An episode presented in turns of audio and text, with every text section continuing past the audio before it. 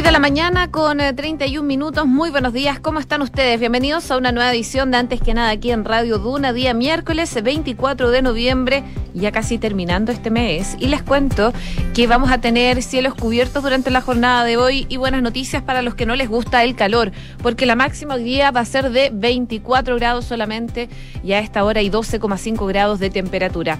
Si nos vamos a Viña del Mar y Valparaíso, donde nos pueden escuchar en el 104.1, 13 grados en estos momentos la máxima va a llegar hasta los 16, algo de mm, llovizna podrían tener incluso durante el transcurso de la mañana y nubes durante todo el día.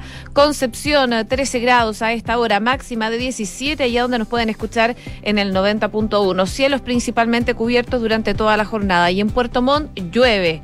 12 grados de temperatura, máxima de 18, algo de nubes a esta hora de la mañana y la lluvia podría concretarse más bien durante el transcurso de la tarde.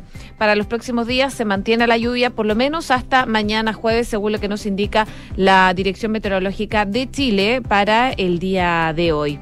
6 eh, con 32 minutos. Hacemos un resumen de las principales noticias que están ocurriendo en Chile y el mundo en los titulares.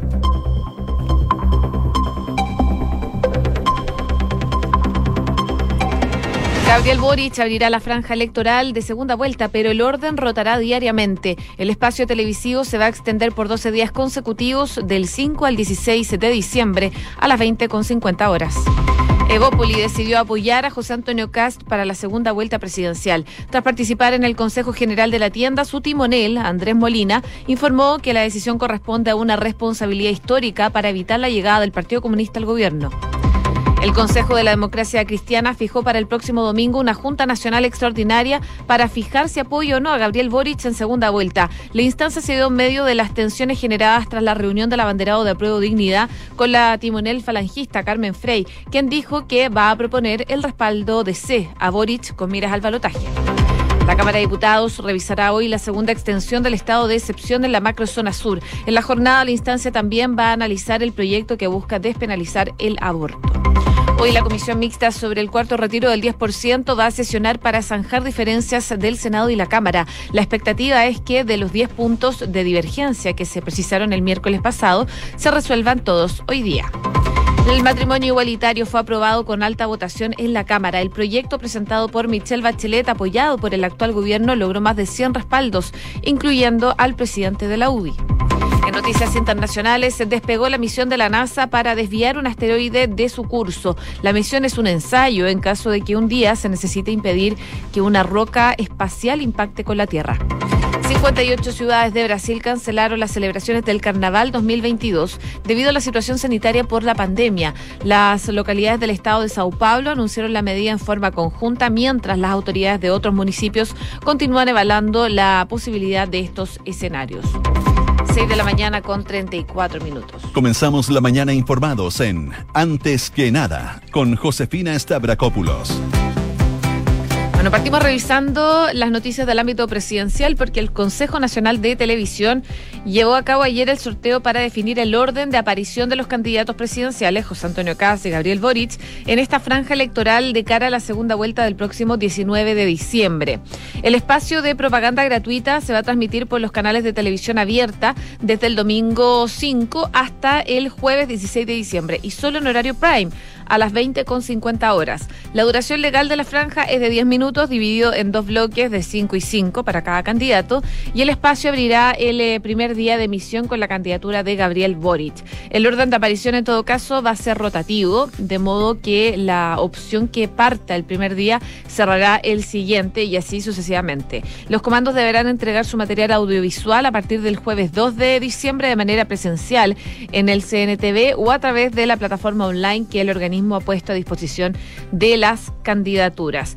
Y hablando de candidaturas, ya se están em, definiendo los apoyos de los distintos partidos políticos. Por ejemplo, la democracia cristiana, eh, durante la noche, el Consejo Nacional decidió fijar para el domingo este domingo que viene, el 28 de noviembre, la Junta Nacional Extraordinaria, instancia donde el falangismo va a definir si apoya al candidato presidencial de Apruebo Dignidad, Gabriel Boric, en la segunda vuelta presidencial. La cita, por supuesto, estuvo marcada por el apoyo manifiesto de la ex abanderada presidencial del Nuevo Pacto Social, Yasna Proboste, a la candidatura del diputado del Frente Amplio y las tensiones generadas tras la reunión de la timonel del partido, Carmen Frey, con Boric durante la tarde del lunes. A través de un comunicado ayer, la abanderada que en el domingo aseguró que no eh, daría un cheque en blanco al abanderado Frente Amplista, dijo que la Junta Nacional de C iba a proponer que se apruebe el respaldo a Gabriel Boric. Tras la cita entre la timonel y el candidato, los cuestionamientos también al interior de la colectividad no tardaron en llegar, muchos de los cuales apuntaban a que la líder falangista habría actuado de forma apresurada al adelantar su posición sin esperar la convocatoria a la Junta Nacional del partido, la que finalmente se concretó durante la noche del martes. De hecho, acá en Duna estuvimos hablando en Ahora en Duna con el ex timonel de la DC, Fuad Chaín, quien afirmaba sobre este encuentro que la persona que preside el partido no puede adelantar una posición sin discutirlo con la mesa y el Consejo. Eh, también habló la ex timonel y ex abanderada C, Carolina Goich, y decía que le parecía que hay una decisión que debe tomar la institucionalidad del partido en la Junta Nacional. Ha sido una derrota dura la que hemos sufrido tanto por nuestra candidatura presidencial como la eh, de parlamentarios y debe ser un proceso por las bases del partido. No corresponde a la élite eh, del partido tomar definiciones previo a la institucionalidad. Y así fueron las reacciones en cuanto a este pollo eh, que dio Carmen Frey el lunes durante la tarde a Gabriel Boric sin esperar finalmente el Consejo de la Democracia Cristiana que va a ser el domingo y que ahí en concreto se va a definir el apoyo o no a Gabriel Boric. Y también el Partido Radical ya confirmó su apoyo de manera unánime al candidato presidencial de Apruebo Dignidad, Gabriel Boric. Según lo que afirmaba el diputado Alexis Sepúlveda, militante del Partido Radical, es que el partido y su instancia partidaria decidió una muestra clara de apoyo a Boric. Esperamos que el trabajo de los y las radicales de Chile le permitan a Gabriel superar la candidatura del pinochetismo, decían desde el Partido Radical. En la otra vereda, en los apoyos de José Antonio Cast, Ayer se dio a conocer que la UDI eh, iba a respaldar la candidatura. Estamos a la espera de la decisión de Renovación Nacional, que la va a decidir hoy día, pero ya se conoció una decisión por parte de Evópoli. Tras realizar su Consejo General, decidió apoyar al candidato del Partido Republicano con miras a esta segunda vuelta. El presidente de la tienda, Andrés Molina, informó que después de un largo consejo, Evópoli decidió llamar a votar por José Antonio Cast y al mismo tiempo decidió no participar de su gobierno porque dice que no están detrás de cargos políticos. Según explicó el timonel, la decisión responde también a una responsabilidad histórica con el fin de evitar la llegada del Partido Comunista al gobierno, el cual es parte de la Prodignidad, la coalición que encabeza Gabriel Boric. Así que la situación se va delineando ya por lo menos en cuanto a los partidos políticos, ya van definiendo poco a poco los apoyos a los distintos candidatos a segunda vuelta, Gabriel Boric y José Antonio Casta para este 19 de diciembre. 6 con 39. Estás en Antes que nada con Josefina Stavrakopoulos. Duna 89.7. Como sarcasmo calificó Johannes Keiser, diputado electo por el Distrito 10 y militante de Republicano, sus declaraciones emitidas en una entrevista online en la que cuestiona el derecho a voto de las mujeres y atribuye a la inmigración el temor a ser violadas. Según lo que eh, comentaba eh, quien estuvo en el matinal de televisión, es que las mujeres dejan de ir al parque a trotar porque tienen miedo a inmigrantes que las puedan violar, pero siguen votando por los mismos partidos que están trayendo a esa gente.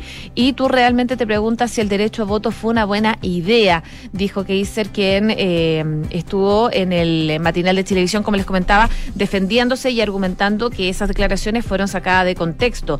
Palabras que fueron transversalmente repudiadas desde el Ejecutivo, parlamentarios de Chile Vamos y el representante de la oposición.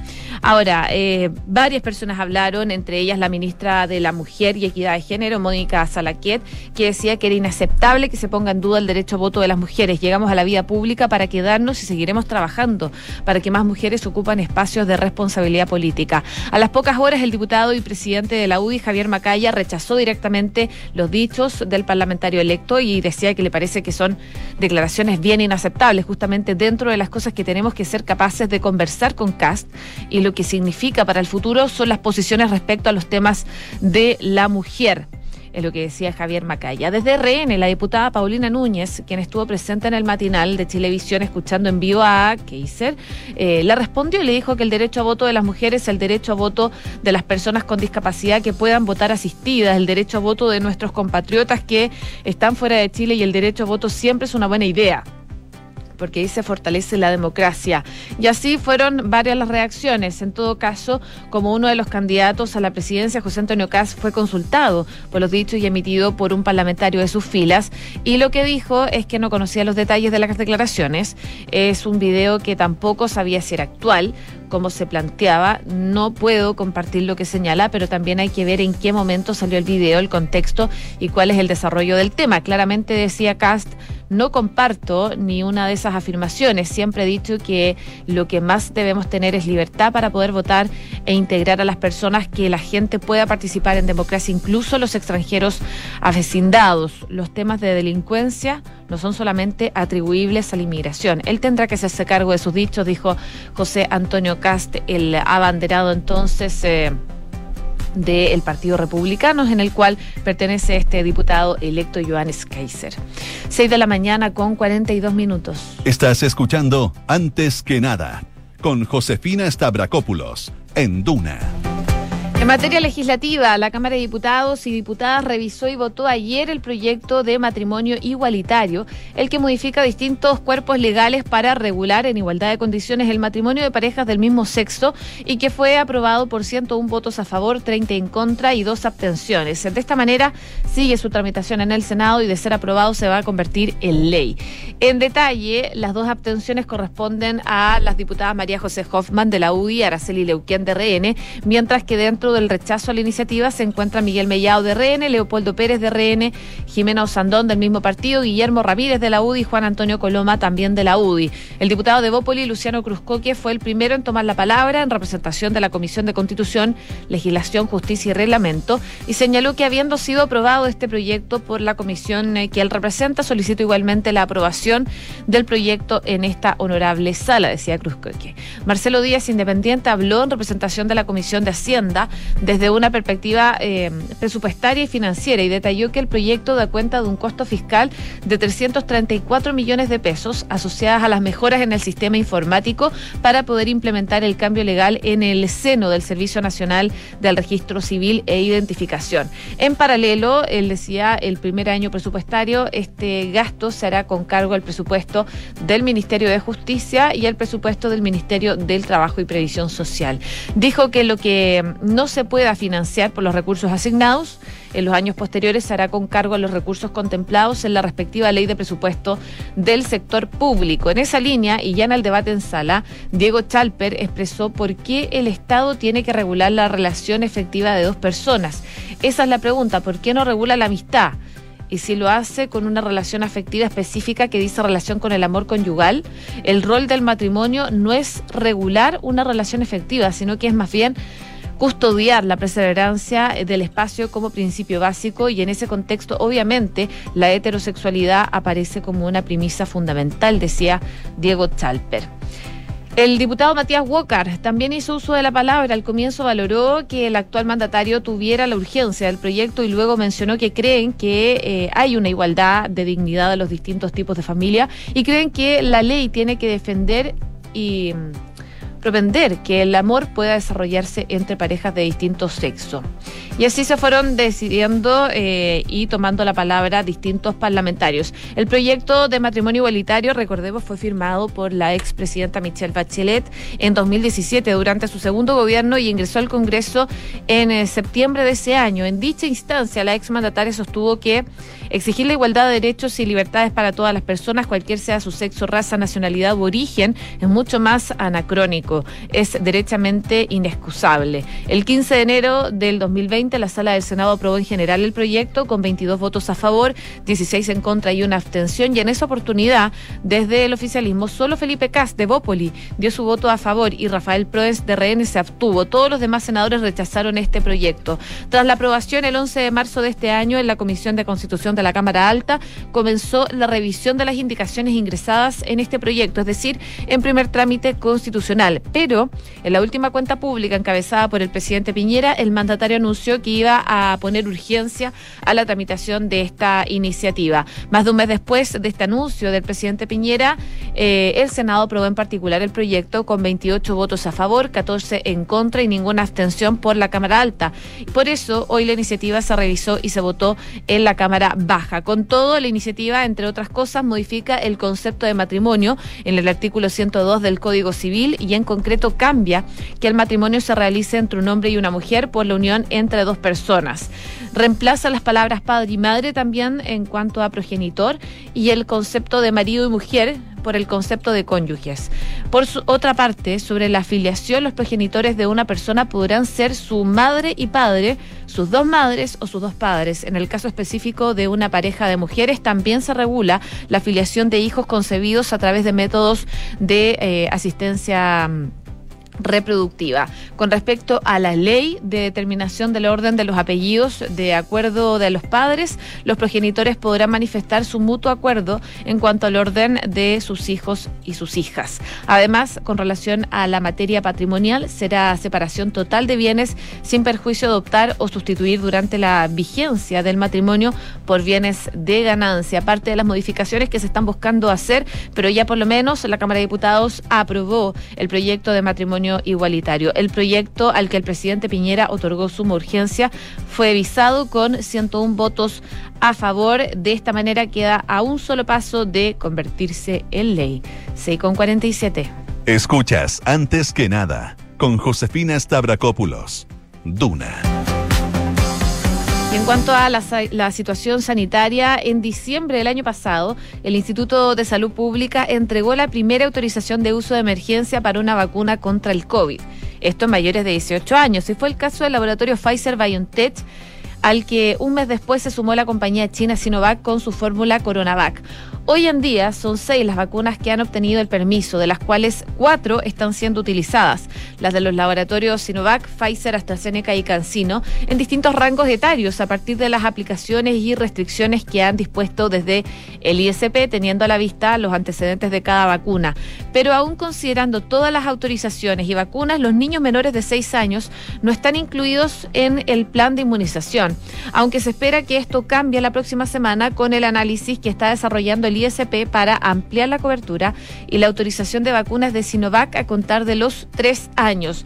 Hoy por hoy la campaña de vacunación tiene como edad mínima los seis y ya cuenta con 2.159.556 menores de 18 años con su esquema completo, lo que representa un 70,9% de la población objetivo. De ellos, 874.580 son niños y niñas entre los 6 y 11 años. De acuerdo al director subrogante del Instituto de Salud Pública, Heriberto García, ya se encuentra con un informe que incluye los eventos adversos de las vacunas de Sinovac a partir de casi 100 millones de dosis que se han administrado en China a niños de entre 3 y 17 años. Según García, se han reportado 3.890 casos de reacciones adversas, en su gran mayoría leves, con solo 93 de ellos de carácter serio, y son muy buenos resultados, es lo que explicaba. La autoridad dijo que todo lo que han revisado hasta ahora apunta a que sí es posible hacer una ampliación en la edad en el uso de esta vacuna. Lo que resta es revisar en detalle algunos datos del informe y también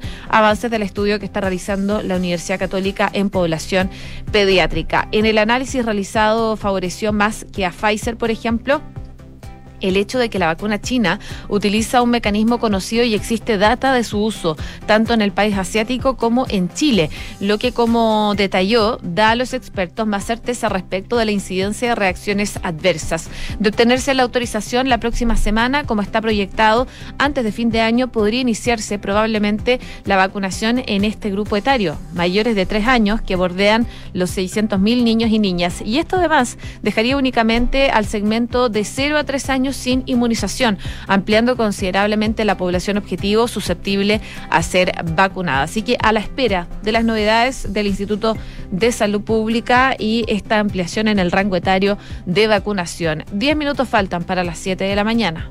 Estás escuchando Antes que nada con Josefina Stavrakopoulos en Duna noticias internacionales, NASA lanzó durante la madrugada de hoy por la noche una misión para estrellar deliberadamente una nave espacial contra un asteroide. Un ensayo en caso de que la humanidad necesite en algún día impedir que una roca espacial gigante acabe con la vida de la Tierra. Puede sonar eh, ciencia ficción, por supuesto, pero según eh, Double Asteroid eh, Redirection Test es un experimento real retransmitido en directo por la televisión de la NASA. El aparato despegó a eso de las 22 horas con 21 local del martes a bordo de un eh, auto SpaceX desde la base de la Fuerza Espacial de California. Su objetivo es Dimorphos, una luna de unos 160 metros, dos estatuas de la libertad, probablemente de ancho, que rodea un asteroide mucho mayor llamado eh, Dimos de 780 metros de diámetro. Juntos forman un sistema que orbita en torno al Sol. Y lo que tuiteaba la NASA hace algunos minutos atrás es que asteroide Dimorphos, vamos por ti. Así que vamos a ver qué sale de ese estudio. El impacto debería producirse en el otoño boreal del 2022 cuando el par de rocas se encuentre a 11 millones de kilómetros de la Tierra, el punto más cercano al que puede llegar. Y según lo que explicaban, es que lo que están tratando de aprender es cómo desviar una amenaza. Para dejarlo en claro, los asteroides no suponen ninguna amenaza para nuestro planeta. Estos asteroides a los que va eh, a apuntar la NASA es solo eh, un plan de, em, de prueba. Pero pertenecen a una clase de cuerpos conocidos como objetos cercanos a la Tierra estos son asteroides y cometas que se acercan a menos de 50 millones de kilómetros de nuestro planeta. La Oficina de Coordinación de Defensa Planetaria de la NASA está más interesada en los cuerpos que tienen un tamaño superior a los 140 metros porque eh, estos tienen un potencial de arrasar ciudades o regiones enteras con una energía eh, varias veces superior a las de las bombas nucleares normales. Se conocen 10.000 asteroides cercanos a la Tierra de un tamaño de 140 metros o más, pero ninguno tiene una posibilidad significativa de impactar por lo menos en los próximos 100 años. Pero una advertencia importante, se estima que hasta la fecha solo se ha encontrado un 40% de esos asteroides queda un 60% todavía en la incógnita y por eso estos planes están haciendo desde la NASA. 6 de la mañana con 53 minutos. Cifras, mercados, empresas. Las principales noticias económicas están en Antes que nada. Y hoy día a la tarde se reúne la comisión mixta para empezar a zanjar los nudos que hay respecto al cuarto retiro. Y es con este objetivo que ya circula un comparado con las propuestas que han hecho hasta ahora tanto diputados como senadores, aunque también se podrían agregar otras en el camino. En el documento, el senador Pedro Araya presentó propuestas para suprimir la frase donde se habla que este proyecto se enmarca en el estado de excepción constitucional de catástrofe y para eliminar el inciso donde se habla del retiro total con un máximo de 1.350 UEFs en caso de enfermedad catastrófica o enfermedad de alto costo. En cambio, propuso que la ley establecerá los requisitos, condiciones, forma de acreditación y demás modalidades que deberán cumplir los afiliados del sistema de pensiones regido en este decreto eh, de 1980 que enfrenta una situación extraordinaria, grave y contingente. Si bien el proyecto actual señala que la entrega de los retiros se va a efectuar solo a partir del décimo día hábil y en un plazo máximo de 15 días, el senador Araya ingresó una indicación para que los pagos se hagan en dos cuotas. La primera mitad en un plazo de 30 días corridos desde la presentación de la solicitud y la segunda en un plazo de 60 días corridos. Eso para quienes retiren más de 36 UFs. En tanto, para quienes pidan 35 UFs o más, recibirán el pago en una sola cuota en el plazo de 30 días corridos desde la presentación de la solicitud. Son parte de las indicaciones que se están ingresando a este proyecto para que pueda avanzar eh, en esta comisión mixta. También se destaca en el ámbito económico eh, la situación del mercado laboral, porque luego del tropezón que tuvo el empleo en septiembre con una caída de 411 mil empleos menos que en agosto, totalizando 8,12 millones de personas ocupadas, el mercado laboral recuperó terreno y sigue su senda alcista. De acuerdo a los datos de empleo del Centro de Encuestas y Estudios Longitudinales de la Universidad Católica, muestra que en octubre se recuperaron 699 mil empleos.